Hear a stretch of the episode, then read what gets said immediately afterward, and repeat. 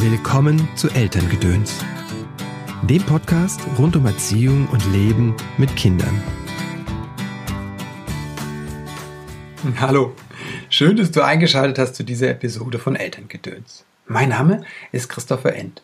Ich bin systemischer Coach und unterstütze Eltern in schwierigen Erziehungssituationen. Heute geht es um Leistung und Schule. Dazu habe ich mir Maike Oldag eingeladen. Sie ist Lehrerin und Coach. Ich hoffe, du genießt das Interview, auch wenn die Aufnahmequalität hier und da etwas schwankt.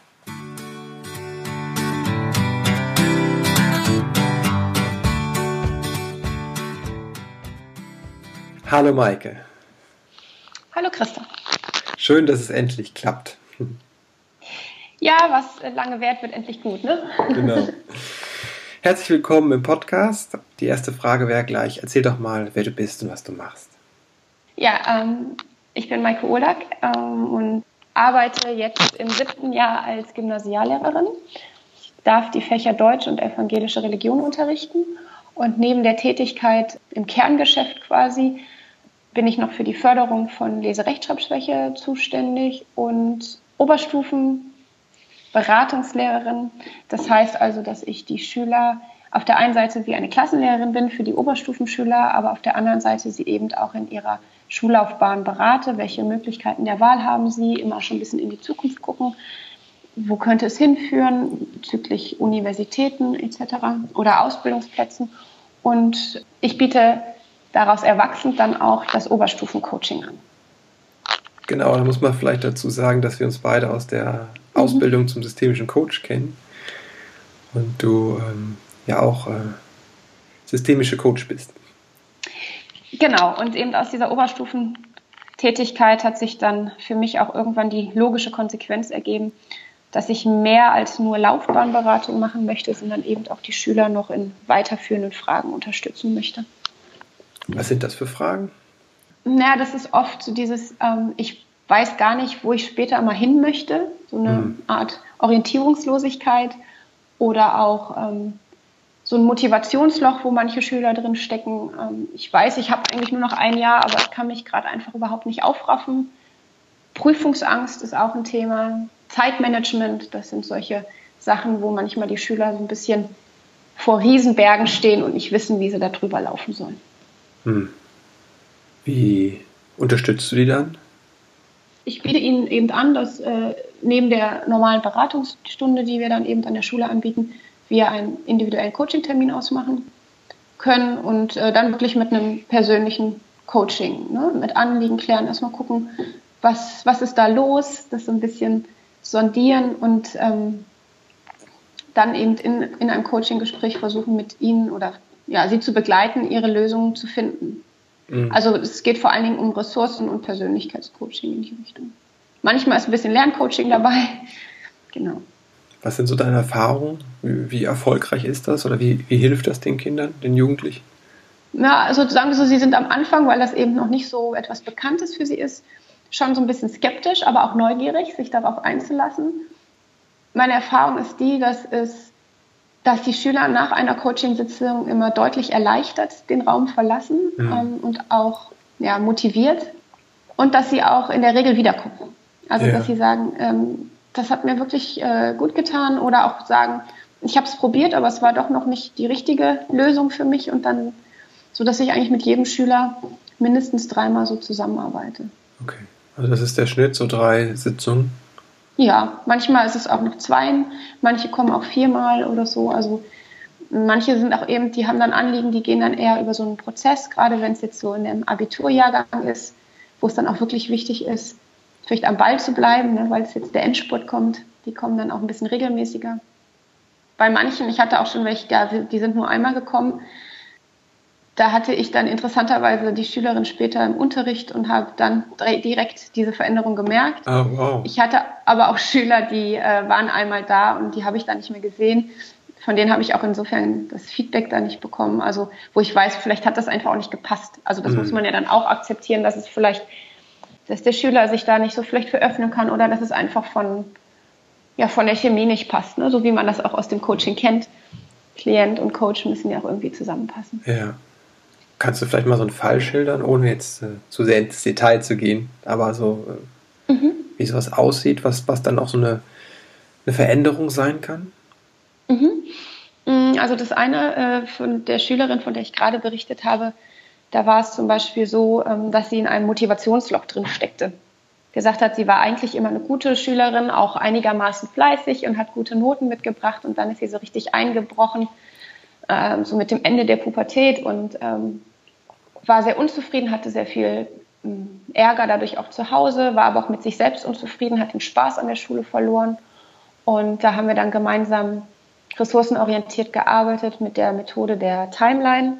Das müsste dir ja auch noch was sagen. Ja. Ne? Also zu schauen, welche Ereignisse in ihrem Leben äh, sind für sie von Relevanz und sind dann in die einzelnen Ereignisse reingegangen und haben immer geguckt, was ist da wirklich gut gelaufen, was war da so ihre Stärke, die sie gezeigt hat. Und dann haben wir nachher diese Stärken herausgestellt und dann einmal, ja, hatte sie so ein bisschen visuell vor sich und geschaut, welche Stärke, ja, welches ihrer positiven Eigenschaften sind ihr besonders wichtig, welche sind ihrer Meinung gerade vielleicht nicht so aktiv und welche möchte sie reaktivieren und ähm, dann hat sie sich quasi so einen kleinen Strauß an, an einer von warmer Dusche so mit nach Hause genommen. Als ich sie dann, ich glaube, ein halbes Jahr später war das dann im Unterricht hatte, habe ich gemerkt, oh ja, da ist aber wieder ganz schön viel Motivation da und sie ist auch wieder sehr mit sich zufrieden. Also das heißt, es war wahrscheinlich nur so ein kleiner Anstoß, ne, der mhm. aber eben dazu geführt hat, dass sie irgendwie wieder aus diesem kleinen Loch rausgeklettert ist. Ja, wunderbar. Das ist, ist ja auch toll zu sehen, dass sich dann so Veränderung möglich ist. Mhm. Ja, und äh, dass es dann manchmal doch auch eher nur so kleine Anstöße bedarf. Ne? Also da bin ich auch immer wieder froh, dass ich sage, als in meiner Rolle als Beratungslehrerin hätte ich das vielleicht in dem Maße nicht so machen können, ne? weil ja. man eben in so einer Beratungssituation ist man eben von außen, ne? gibt man dem Schüler Ratschläge, aber im Coaching ist es ja eben so dieses von innen heraus reaktivieren, ne? durch dieses Reflektieren. Das hat nochmal eine ganz andere Wirkung und erzielt dann ganz oft nochmal ja, das Pünktchen auf dem I. Hm. Ja, schön. Da haben sie Glück, deine Schülerinnen und Schüler, dass sie dich haben. Ja, mal schauen, wie die das so sehen. es klang ja schon an, dass Pubertät so ein, ein Thema ist, das so eine Herausforderung in der Entwicklung für so ein Kind oder für einen Jugendlichen stellt. Und das mhm. andere klang ja auch an, das ist diese Leistungssache. Und da weiß ich auch, dass das dein Thema ist, Leistung. Ja, also das beobachte ich nun wirklich in meinem, in meinem Alltag immer wieder. Ähm, das fängt eigentlich am Gymnasium, zieht sich das Thema Leistung von der Klasse 5 bis zum Abitur. Ich habe jedoch wirklich den Eindruck, je mehr wir uns auch Richtung Oberstufe und Abitur bewegen, desto größer wird auch die Kombination aus Leistung und Druck. Hm. Und das sind teilweise wirklich Entwicklungen, die ich auch schon erschreckend finde. Kannst du es mal beschreiben? Hm, naja, also eine Sache, die ich halt beobachte, ist natürlich auch die, dass die Schüler einen sehr, sehr vollen Stundenplan haben und auch sehr getakteten mhm. Zeitplan haben. Ne? Also wenn ich so an meine Schulzeit zurückdenke, ich hatte äh, nachmittags Sport und äh, Literatur am Gymnasium und sonst immer in der Regel nach, nach dem Mittagessen frei und hatte sehr viel Zeit auch mal für Langeweile. Natürlich musste man auch Hausaufgaben machen und lernen. Mittlerweile ist es so, dass, es so, dass die Schüler in der Regel von 8 bis 16 Uhr in der Schule sind und danach kommt eben noch das Hausaufgaben machen. Also ich rede jetzt für, für die Oberstufe. Ne? Ja. Ähm, das Lernen. Und dann ist vielleicht noch Zeit für Freizeit. Mhm. Ähm, das heißt, ich finde allein schon so diese Arbeitszeit ist für Schüler teilweise so wie für Erwachsene schon. Ne? Das mhm. finde ich schon enorm. Sie bekommen auch viel suggeriert, äh, wir, wir brauchen für alles immer die besten Noten, sonst werden wir nicht genommen.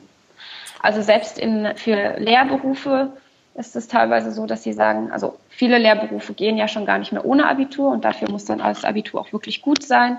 Der Pool an Möglichkeiten macht es natürlich auch nicht einfacher. Okay. Zu sagen, also will ich jetzt eine Ausbildung, will ich ein duales Studium oder möchte ich ein, sag ich mal, klassisches Studium? Ja, und dann ähm, gehen mittlerweile so viele Menschen auch und junge Menschen schon an die Universität, dass auf viele Studiengänge auch ein Numerus Clausus ist. Ja. Und das heißt, sie haben immer wieder wird, wird ihnen antrainiert, du musst die Bestleistung zeigen, damit du später auch deinen Berufswunsch dem nachkommen kannst. Mhm. Ne, und das führt wirklich dazu, dass äh, ich sage es immer so ein bisschen das Rennen um die Punkte in, den, äh, in der Qualifikationsphase, dass viele Schüler sich da wirklich unter Druck setzen. Ja, das heißt, das fängt in der Schule an, zieht sich dann bis durch, die, durch das Studium oder die Ausbildung durch. Mhm. Ja. Mm. Ja. Ist aber nichtsdestotrotz sind das ja äußere Faktoren, an denen wir jetzt leider wenig ändern können, weder als Schüler noch als Lehrer oder noch als Eltern.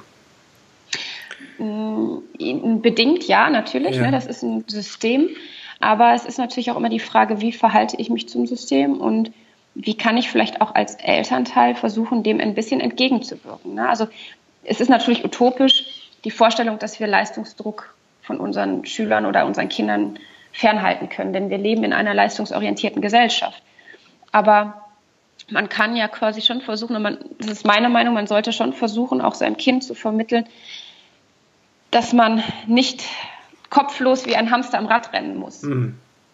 Wie, Ja, wie kann das gehen? Es sollte vielleicht so, also ich, ich sehe das auch teilweise an der Schule, dass viele Schüler von zu Hause aus auch noch besonders viel Druck bekommen. Okay. Also das heißt, dass das eben auch so dieses, dieser Leistungsdruck, der ja von der Gesellschaft schon ausgeht, auch zu Hause aufgenommen wird und weitergetragen wird oder anerzogen wird, dass man zwar schon seinem Kind sagt, okay, es kommt eine Arbeit und du musst dich darauf vorbereiten und man sollte auch fleißig sein, aber dass man auch seinem Kind erlaubt, mal daneben zu greifen. Mhm. Ne? Also das ist auch, es, ich, es muss genauso auch, finde ich, erlernt werden, dass man mal scheitert. Und Ja. dass, wenn man scheitert, dann geht das Leben trotzdem weiter. Dass dann nicht alles sofort äh, gegessen ist, sondern Mhm. ähm, dass man auch daraus äh, wieder lernt und dass man, wenn man viel lernt und auch viel arbeitet, auch die Zeit braucht, um sich zu regenerieren. Ja, ja. Und das heißt, dass auch, und gerade wir reden ja hier an der Schule immer noch von Kindern und Jugendlichen, ne? und die müssen einfach auch Kind sein dürfen und spielen dürfen. Und nicht immer nur dieses Gefühl haben, ich muss permanent immer nur Leistung abrufen. ja. Ne? Das ist ja auch oft so, wenn ich dann mal so nachfrage, was machst du denn privat? Ja, dann ähm, ist das auch, äh, ich habe hier ein Tanzturnier oder ich habe da ein Reitturnier. Also das ist ja auch immer wieder, ich bin als Kind früher am liebsten im Wald ausgeritten. Ne? Also Ja. das war für mich dann eine Erholungssituation und nicht eine Situation, wo ich schon wieder Leistung Ah, okay. musste. Ach, Das Reiten ist dann keine Erholung, sondern wieder eine Leistung. Okay, ja, ja. Ja, also das kommt drauf an. Manche Kinder empfinden das natürlich auch sehr individuell. Man kann das Mhm. auch in keiner Weise pauschalisieren. Ne? Es gibt ja auch viele Kinder, die sagen, ich möchte dann auch äh, in einen Leistungssport, weil mir das Spaß macht. Ne? ja. Aber da eben genau hinhören. Es gibt auch das eine oder andere Kind, was es vielleicht ja, der Mutter oder dem Vater zuliebe tut. Also da auch immer vielleicht seinen eigenen Ehrgeiz reflektieren. Ist es jetzt mein Wunsch oder ist es der Wunsch des Kindes? Ein bisschen auch was die Berufswahl angeht, ne? dass man auch immer wieder, das äh, beobachte ich auch in der Oberstufe, wo dann Schüler mh, ja die- dieses Gefühl haben, ich muss in die Fußstapfen meiner Eltern treten. Ne? Das ist natürlich auch, auch wieder eine Drucksituation. ja. Ich glaube auch oft aus Angst hervorgerufen von Seiten der Eltern und dann auch der Kinder, Ja. dass ich nicht überlebe, wenn ich halt nicht Leistung bringe. Genau, also das ist, das ist ja wirklich was, das wird von oben weitergegeben. Ist ja dann, aber das fängt ja schon mit Absurditäten an, ne, dass man am liebsten Arbeitskräfte hat, die ganz besonders jung sind und ganz besonders viel Erfahrung haben, Ja. was ja per se schon immer schwierig ist. Erlebe ich zum Beispiel jetzt auch mit G, G8. Ne, wir entlassen manche Schüler doch schon sehr jung mit Mhm. äh, dem Abitur in der Hand, die noch gar keine Volljährigkeit haben. Die meisten oder viele nehmen sich erstmal ein Jahr Auszeit. Also sei es jetzt ein soziales Jahr oder äh, äh, ein Jahr als Au pair oder einfach wirklich nochmal eine Orientierung finden und ein Jahr lang verschiedene Praktika machen. Also das heißt, auch hier ähm, merkt man ja, dass die Schüler irgendwie erstmal so eine Zeit vielleicht Pause brauchen, ne? also einmal durchschnaufen und vor allen Dingen auch Orientierung finden müssen. Ja. Ne?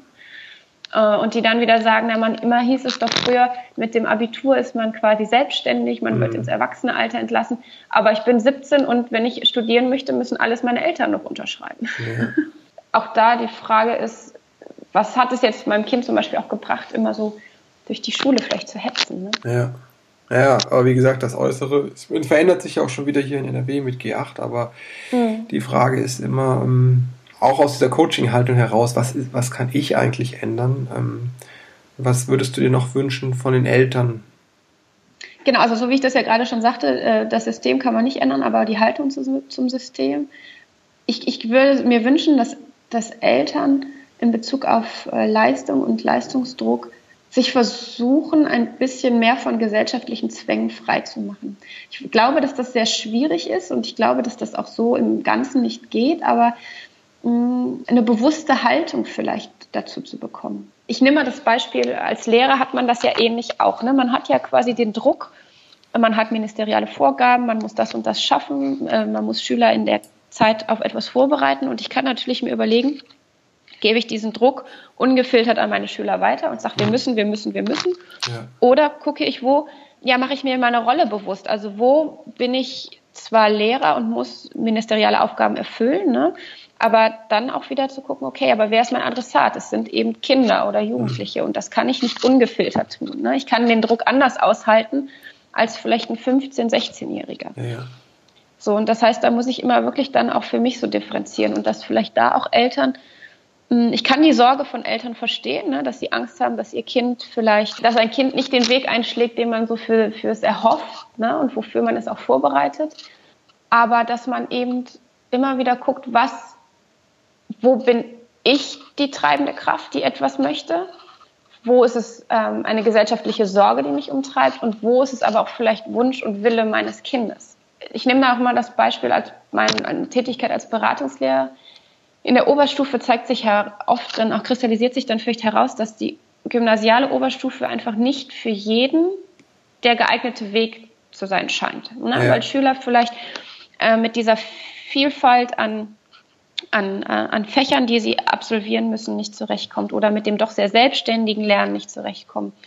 Und da versuchen wir schon auch immer die Eltern und auch die Schüler zu bewegen und zu sagen, es gibt, also viele Wege führen nach Rom. Mhm. Und es muss nicht immer das Gymnasium sein, um später einen qualifizierten Beruf oder ein gutes Studium anzustreben. Ne? Boah, ich merke schon, wenn du das erzählst, dass es, äh, unser Sohn ist ja auch auf Gymnasium und ähm, in manchen Sachen, das fließt es einfach so. Also, weiß ich, Mathe bereitet er sich selbst vor und schreibt eine Eins, so. Mhm. Auch mal eine drei oder vier, aber eigentlich ist er so zwei Einser. Mhm. Äh, anderen Fächern tut er sich schwer. So. Und äh, ja, dann merke ich das schon, wenn du das sagst. Ja, oh, ja, und ich bin eigentlich jemand, der denkt, ja, der das genauso denkt, wie du das sagst, halt. Ja, es ähm, muss eigentlich das dem Kind zu dem Kind passen, der Weg, und nicht das Kind zur Schule. Richtig, Aber es fällt genau. mir schwer. Ich merke, in dem Moment, wo du es sagst, merke ich, oh, ja, vielleicht muss der dann sich anders orientieren da. Ja, ich, ich weiß jetzt nicht, dein Kind ist ja, glaube ich, der braucht noch ein bisschen bis zur Oberstufe. Ja, der ne? ist in der sechsten Klasse. genau. Ich ähm, wollte nur sagen, dieses, dieses, eine Vorstellung zu haben als Eltern, ja, der ist jetzt auf dem Gymnasium, ja. der geht dahin und so. Und wenn, wenn du es sagst, merke ich, oh, ich müsste das auch loslassen, diese Vorstellung genau. von meinem Kind ja. als Gymnasiast. Ja. Und da, also wir haben auch wirklich, wir können von ganz vielen Erfolgsfällen auch erzählen, ne, wo wir, äh, wo wir dann wirklich auch durch ein Gespräch auch den, den Wunsch des Kindes herausgefunden haben und gesagt haben, ja, die sind dann von, vom Gymnasium abgegangen und sind dann zum Beispiel auf ein Berufskolleg gegangen, ja, wo sie schon einen, einen Schwerpunkt setzen konnten. Also mhm. ich nehme das Beispiel von einem Schüler, der äh, in der Oberstufe so abgerutscht ist mit seinen Noten und aber immer sportbegeistert war. Ja. Und der ist er hat jetzt seinen Weg gewählt, der ist an einen Berufskolleg gegangen mit Sport, mit der Möglichkeit Sportleistungskurs. Okay. Ja, und die haben halt einen Sportschwerpunkt und da macht er auch, das geht dann auch in die Richtung ähm, so ein bisschen ähm, Sport, ja nicht Medizin, aber, aber eben so ähm, Physiologie etc. Der fühlt sich da pudelwohl und okay. das motiviert ihn so sehr, dass die Noten sich direkt gedreht haben. Wow. Ne? So, und der hat da genauso die Möglichkeit, sein Abitur zu machen. Wow. Ja. Er hat aber auch die Möglichkeit, am Berufskolleg zu sagen, hm, nö, ich möchte lieber vielleicht doch nur das Fachabitur machen, dann mache ich noch ein Jahr ein Praktikum und gehe dann an die FH. Hm, hm. Oder, oder, oder. Ne? Also es gibt eben auch manchmal Schüler, da ist es gar nicht unbedingt ein kognitives Problem, dass man sagt, hier Gymnasium ist nicht, aber die sind einfach nicht so die verkopften Menschen, sondern yeah. die sind irgendwann mit ihren 17 oder so so weit, dass sie sagen, boah, ich muss jetzt mal einfach anpacken, ich muss mal in die Arbeitswelt. Ja. Ne? Und dann sagen wir auch, warum denn jetzt nicht erstmal ein Fachabitur? Ja. Also genauso wie es auch Menschen gibt, die sich bewusst gegen eine Universität und für eine Fachuni äh, Fachhochschule entscheiden, weil sie sagen, das ist praxisorientierter und ich brauche Praxis. Ich kenne auch aus meinem Umfeld äh, Beispiele, wo, wo äh, Jugendliche vom Gymnasium runter sind auf eine Realschule, weil es nicht ähm, geklappt hat, ne? weil ja. es einfach, ja, die haben sich schwer getan. Da war zu Hause das Lernen immer Thema, immer Qual und das ist eine Negativspirale. Ne? Ja. Das war dann nachher eine völlige Verweigerung und dann auf der Realschule ist demjenigen das ziemlich zugeflogen, hat einen Einser äh, Abschluss gemacht, ist dann auf so ein Berufskolleg, hat sein Fachabi, hat dort dann ist dann an die Fachhochschule gegangen und ist mittlerweile äh, ganz erfolgreich in einem Großkonzern unterwegs. Ne? Und mhm. also das sind auch Erfolgsgeschichten, aber die Tendenz ist eben, es gibt nur noch das Gymnasium, rechts und links nichts.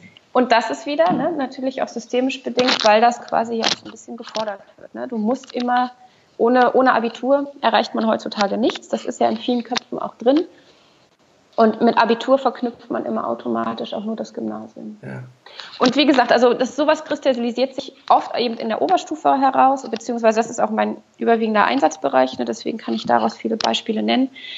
Und da fragt man sich manchmal, ist es wirklich eben Elternwunsch oder Schülerwunsch. Ja. Und man sieht leider auch wirklich Schüler, die, die tun ihr Bestes, die scheitern trotzdem, weil sie einfach überfordert sind. Und dann muss ich mich als Eltern immer fragen, das würde ich mir eben von Eltern wünschen, zu gucken, ist es jetzt wirklich mein Wunsch oder ähm, ist es der Wunsch meines Kindes? Und wenn ich von den zum Beispiel auch Lehrern höre, mehrfach, mein Kind, ihr Kind ist überfordert. Ne? Es tut mhm. alles, was es kann, aber es kann einfach nicht mehr dann tun mir die Kinder furchtbar leid, ne? weil die dann so ein bisschen innerlich auch zerbrechen. Also dann würde ich jetzt nur mal mitnehmen, A, sich zu überlegen und von dem Bild sich auch zu lösen, dass nur das Abitur der Weg zum Seelenheil ist. dass äh, genau auf sein Kind zu schauen, was für das gut ist. Und dann drittens zu vertrauen, dass es gut wird auf die eine oder andere Weise halt. Ja, genau. Also ich glaube, was vielleicht auch wirklich wichtig ist, wenn man Kinder hat, dass man sich eben auch versucht zu informieren, was gibt es alles für Bildungswege. Ne? Ich glaube, das ist auch oft, das ist so Berufskollegs zum Beispiel sind ja auch gar nicht so so bekannt. Ne? Das ja. ist eher so diese klassische, diese klassischen Wege. Also dass man da einfach mal schaut, was gibt es für Alternativen. Das ja. ist, glaube ich, wichtig. Und ich meine auch nicht, dieses andere Extrem jetzt auf einmal sein Kind völlig in Ruhe zu lassen ne? ja. und, und gar keinen gar keinen Anspruch irgendwie ähm, an das Kind zu stellen, sondern einfach wirklich in einem guten Kontakt zu sein. Und schon immer so ein bisschen, ja, das Kind muss natürlich auch in der Gesellschaft lernen. Es gibt es muss gewissen Leistungen entsprechen, weil unsere Gesellschaft nun mal so ist. Aber immer hinzuhören. Manche, es gibt ja auch Kinder, die machen von sich aus so, sich so einen Stress und die Eltern tun gar nichts. Mhm. Das ist ja auch das, das, andere Extrem, ne, wo dann auch wieder man merkt, das Kind ist nicht mehr in der, im Gleichgewicht und das, das kippt in eine ungesunde Richtung. Ne? Ja. Dass man auch da ganz sensibel wird und sagt, ich mache schon nichts, aber wie kriege ich mein Kind da aus diesem Hamsterrad raus? Ne? Also, dass man wirklich ein sensibles Ohr hat und auch sich nicht, ja, und sich auch ruhig traut, Unterstützung zu suchen. Es geht eigentlich darum, dass es, wie du sagst, ein gesundes Verhältnis zur Leistung zu entwickeln oder zu arbeiten, zu, dass man so diesen, diesen Flow-Zustand hat, wo man mhm. eine Herausforderung ist, aber weder überfordert ist noch unterfordert ist eigentlich. Ja, das, genau. Ja. Genau. Na, also es ist, dass es, dass es auch schon so diese anspannenden Phasen gibt. Aber genau, eine Herausforderung, aber keine Überforderung. Genau, ja. genau. Mhm. ja, richtig, genau. Also immer auch zu gucken, wann ist mein Kind einfach ein bisschen überfordert. Ja. Oder es gibt ja auch die Kinder, die bleiben nur in der Ruhephase, die gehen gar genau. nicht in die Herausforderung, die brauchen richtig. natürlich auch die Unterstützung dann. Genau, das wollte ich nicht gerade auch sagen. Also es gibt auch diejenigen, die sich immer ganz gerne in der bequemen Phase sich da einrichten, also ja. die auch ruhig ein bisschen zu fordern. Ne? Und aber auch, auch, wie gesagt, da auch zu sagen, ich, ich krieg's zum Beispiel nicht hin. Also das kann man ja auch ruhig mal so, so sagen. Ich weiß nicht, wie ich mein Kind motiviert bekomme. Ja, das, das wäre ähm, jetzt meine Frage gewesen. Was mache ich denn als Elternteil? Erstmal, wo finde ich raus, ist mein Kind jetzt gerade überfordert oder unterfordert? Mhm. Wie, wie, wie, wie sehe ich das? Weil ähm, die wenigsten Kinder wahrscheinlich sagen, super, ähm, lass uns mehr lernen oder so. Genau, also natürlich äh, denke ich mal, äh, man kriegt als Lehrer, äh, als Eltern einmal ein Feedback natürlich auch über die Noten. Ne? Yeah. Ähm, dann ist es ja diejenigen, die tagsüber sehr viel Zeit mit ihr, dem eigenen Kind verbringen, sind nun mal auch Lehrer. Okay, also, also das heißt Gespräch suchen, ja? Ja, Gespräch suchen und auch eine Einschätzung sich geben lassen. Ne? Ist, ist, ist das eher ein Anzeichen von Überforderung oder Unterforderung? Das können Lehrer, würde ich jetzt behaupten, eigentlich schon ganz gut. Ne? Okay. Die, haben, die finden schon raus, wenn sie Fragen stellen, ob derjenige äh, pfiffig ist oder eben äh, einfach da an seine Grenzen stößt. Also das, ich finde, die Schule ist da schon ein wichtiger Draht. also mehr sich, äh, Kommunikation äh, zwischen Eltern ja. und Lehrern würdest du ja. da auch dir wünschen? Höre ich so ein ja. bisschen raus, ja. Ne, und auch Zusammenarbeit, das ist ja. halt auch wichtig. Das ist, es ist kein Gegeneinanderarbeiten. Ne? Der mhm. eine will dem anderen nichts Böses, sondern einfach, dass man zusammenarbeitet und äh, in, in, einem positiven Austausch einfach ist. Ja. Auch schön.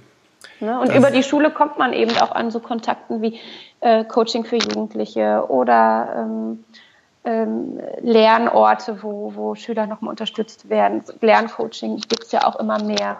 Ne? Oder wenn es eben nötig ist, auch vielleicht mal ähm, ärztliche Unterstützung. Ja. Das ist ein gutes Stichwort, Unterstützung, Coaching.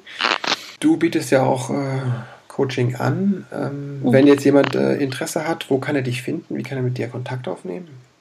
Ähm, ja, weil ich äh, das Coaching. Falls du das möchtest. Ja, ja doch, doch, doch, natürlich sehr gerne. Am besten dann über meine, einfach eine Mail schreiben an molduck.hotmail.com. Ich denke mal, dass man das vielleicht bei dir nachher irgendwie auch nochmal über einen Link genau, ähm, ich pack das nicht schon einsehen kann. Dann ähm, bin ich auch gerne bereit, dass man irgendwie auch mal einen Telefontermin ausmacht, ich ein bisschen erzähle bei Nachfragen.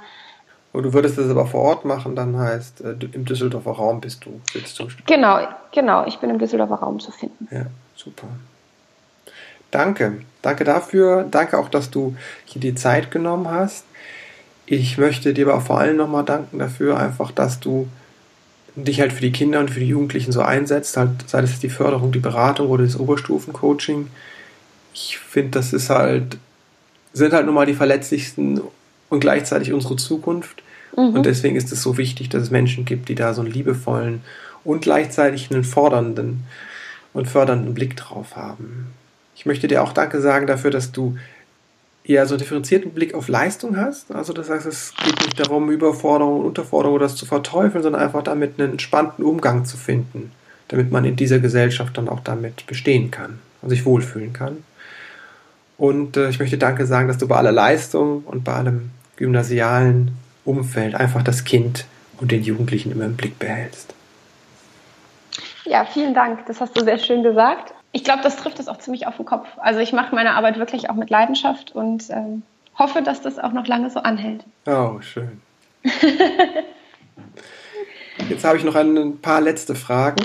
Wofür bist du deinen Eltern dankbar? Ich bin meinen Eltern in der Tat wirklich dafür dankbar. Also ich bin, sie, ich bin ihnen für sehr, sehr viel dankbar. Natürlich auch, dass ich immer sehr liebevoll aufgewachsen bin.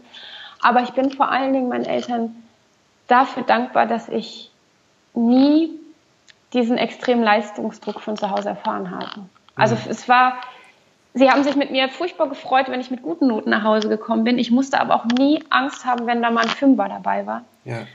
Weil ich wusste, es gibt zu Hause keinen Ärger. Sie war nicht begeistert. das ist, glaube ich, normal. Aber ich habe auch wirklich in dem Sinne nie wirklich Ärger bekommen, ne? sondern mhm. es war dann eher so dieses, hm, woran hat es gelegen? Und wurde darüber gesprochen und dann wurde es auch für mich manchmal unangenehm, weil ich halt sagen musste, ja, ich habe dann doch nicht gelernt, ne? Mhm. aber mhm. es war nie eine, eine Situation, wo ich gesagt habe, jetzt wird es für mich richtig unangenehm. Ja. Und äh, dadurch, glaube ich, habe ich auch immer mein, ein sehr gutes Verhältnis auch unter anderem auch bewahrt, ne? weil sich das so durch die ganze Erziehung gezogen hat. Ich wusste, ich kann immer zu ihnen kommen, ne? egal was los ist. Und das, dafür bin ich sehr dankbar. Gibt es etwas, was du gerne von deinen Eltern gelernt hättest oder was du dir selbst dann angeeignet hast? Das ist jetzt gar nicht so einfach. ja, ich glaube, was ich, ich bin als Einzelkind aufgewachsen ja. und glaube, ich wäre gerne ein bisschen früher mh, mm, selbstständig geworden. Mhm. Ne, also so dieses Thema zu Hause ausziehen und so. Oh ja, das kenne ich auch. genau. Ähm, da habe ich dann, äh, ja, das, das, das hätte ich gern, glaube ich, einfach ein bisschen früher erlebt. Ja. Wenn du werdenden Eltern, so aus deinem Blick, auch mit Blick auf Schule, drei Botschaften mhm. und Erkenntnisse mit auf den Weg geben könntest, mhm. was wäre das? Die Botschaft wäre, habt euer Kind immer lieb ne? und passt auch immer auf das Kind auf, aber laufen lernen funktioniert nur, wenn man auch hinfällt. Also damit meine ich, dass es wichtig ist, dass man ein Kind auch, auch schon kleine Kinder einfach ein Stück weit manchmal loslässt. Ne? Man kann sie, man soll sie beschützen, aber man kann sie nicht immer vor allem beschützen. Dann fängt, das fängt schon an, dass ein Kind auch mal gegen die Tischkante läuft. Ne? Mhm. Ne? So, also so ein bisschen so eine Botschaft Richtung diesem schönen neuen Wort Helikoptereltern. Also auch sich, sich auch mal bewusst machen, ich kann, ich bin immer da, aber ich muss auch mal das Kind alleine laufen lassen. Oh, wow, ja. Die letzte Frage.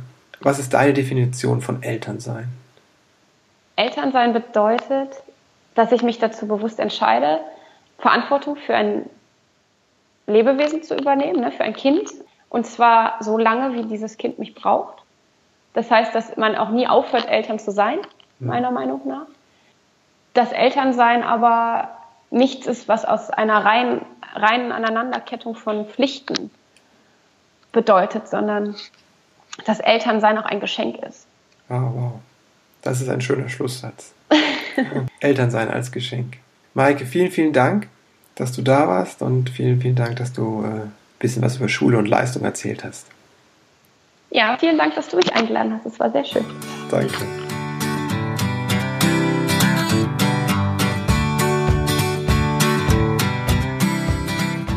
So, das war's schon wieder mit dieser Folge von Elterngedöns. Ich hoffe, es hat dir gefallen. Wenn du Fragen hast oder dir einen besonderen Gast wünscht oder ein Thema, dann schreib mir doch. Entweder in die Kommentare oder per E-Mail an info at christopher-end.de. Ich freue mich von dir zu hören. Bis bald.